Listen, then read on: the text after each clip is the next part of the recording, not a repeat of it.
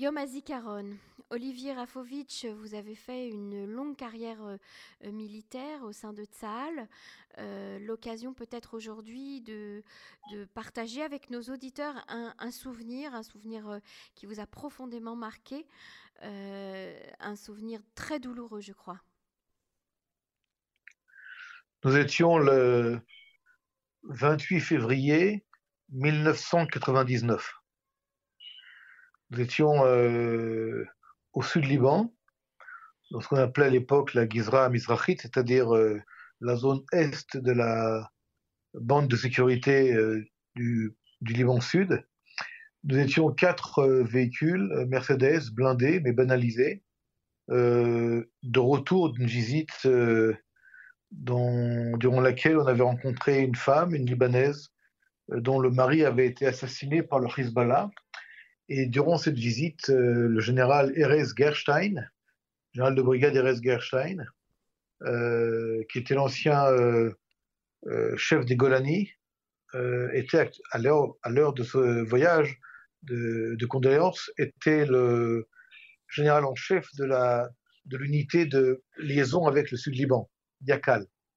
Et au retour de cette de ce périple, nos quatre véhicules ont été attaqué euh, dans une embuscade du Hezbollah et 12, 12 euh, blocs de, bombes le long de la route auraient dû être, être activés toutes contre les quatre véhicules.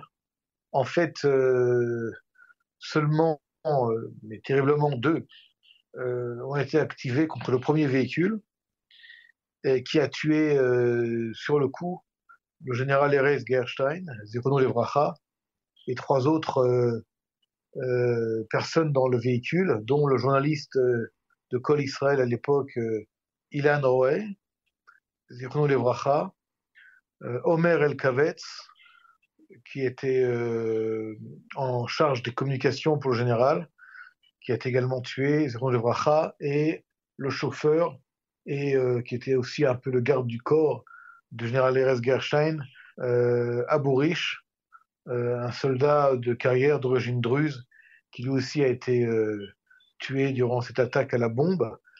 Et nous avons été, nous, après plusieurs heures sur le terrain, alors que les bombes étaient là, mais elles ont été déminées par une équipe spéciale de, de Tzadal, c'était les, les, Libanais du Sud qui travaillaient à l'époque avec Tzal. Euh, donc nous avons été euh, pendant trois ou quatre heures euh, coincés sur le terrain et nous sommes ensuite revenus à Mar Jayoun puis à la frontière à la frontière de Metula où là nous sommes revenus choqués d'avoir perdu Erez. Et je voudrais parler avec vous d'Erez Gershon. Erez était vraiment, hein, chaque fois j'en parle avec beaucoup d'émotion, c'était un peu le, le, roi David, le roi David dans toute sa splendeur il était grand, il était, euh, euh, il était princier, il était presque royal. Il était extrêmement courageux. Il avait mené des centaines d'opérations dans toute sa carrière contre le terrorisme, terroriste du Hezbollah, terroriste du Fatr à l'époque, ou d'autres groupes terroristes, que ce soit au sud Liban, dans la région de, de Beyrouth, ou dans d'autres régions du sud. Et il avait vraiment une, aura de, héros d'Israël. Il était adoré par ses soldats. Il était reconnu comme tel par ses pairs. Et vraiment, euh, à l'époque, le général Gabi Ashkenazi, l'actuel ministre des Affaires étrangères, était à l'époque euh, le général du, du, Front Nord. Et euh, il voyait en lui le futur chef d'état-major, n'est-ce pas? C'était vraiment l'avenir d'Israël. Euh, au-delà même de Tzal. Et ce jour-là, euh, malheureusement, comme je vous l'ai dit au départ, il est dans ce véhicule. Il portait euh, de manière particulière son, son, fusil mitrailleur, c'était un M16 qu'il portait d'une manière unique. Je, je, vous le montrerai un jour peut-être avec une photo. Il avait une manière de, de prendre qui était seulement la manière de, de de, voir, de tenir ce, ce fusil.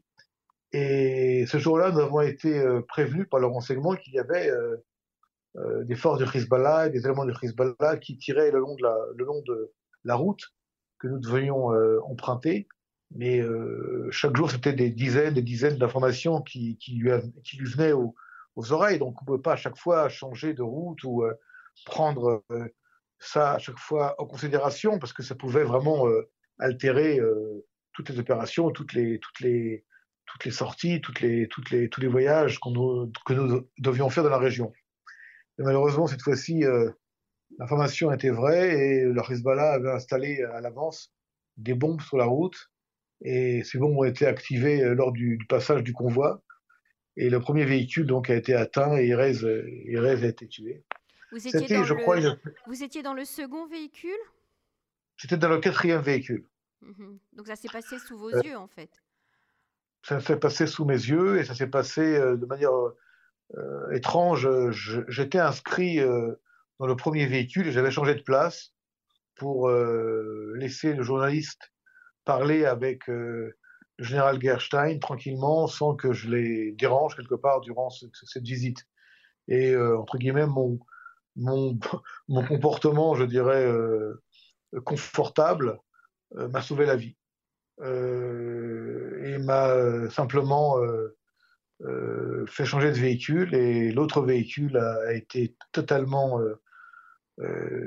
détruit puisque les quatre passagers ont été tués et le mien a été sauvé. et évidemment. Vous, vous, avez été sauvé, mais vous êtes marqué à vie, Olivier, j'imagine.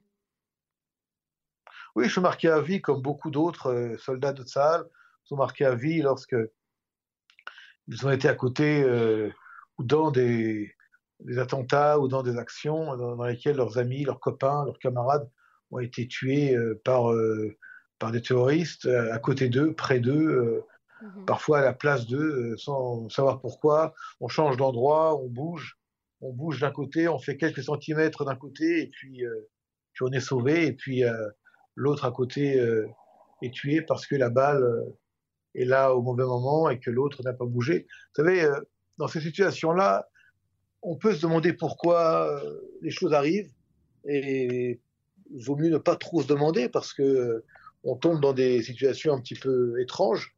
Mais ce qui est certain pour en venir à Erez, c'est que ce matin-là, lorsque nous partons, nous étions dans la base de Metula, qui était la base, l'état-major de l'unité de liaison avec le Sud-Liban.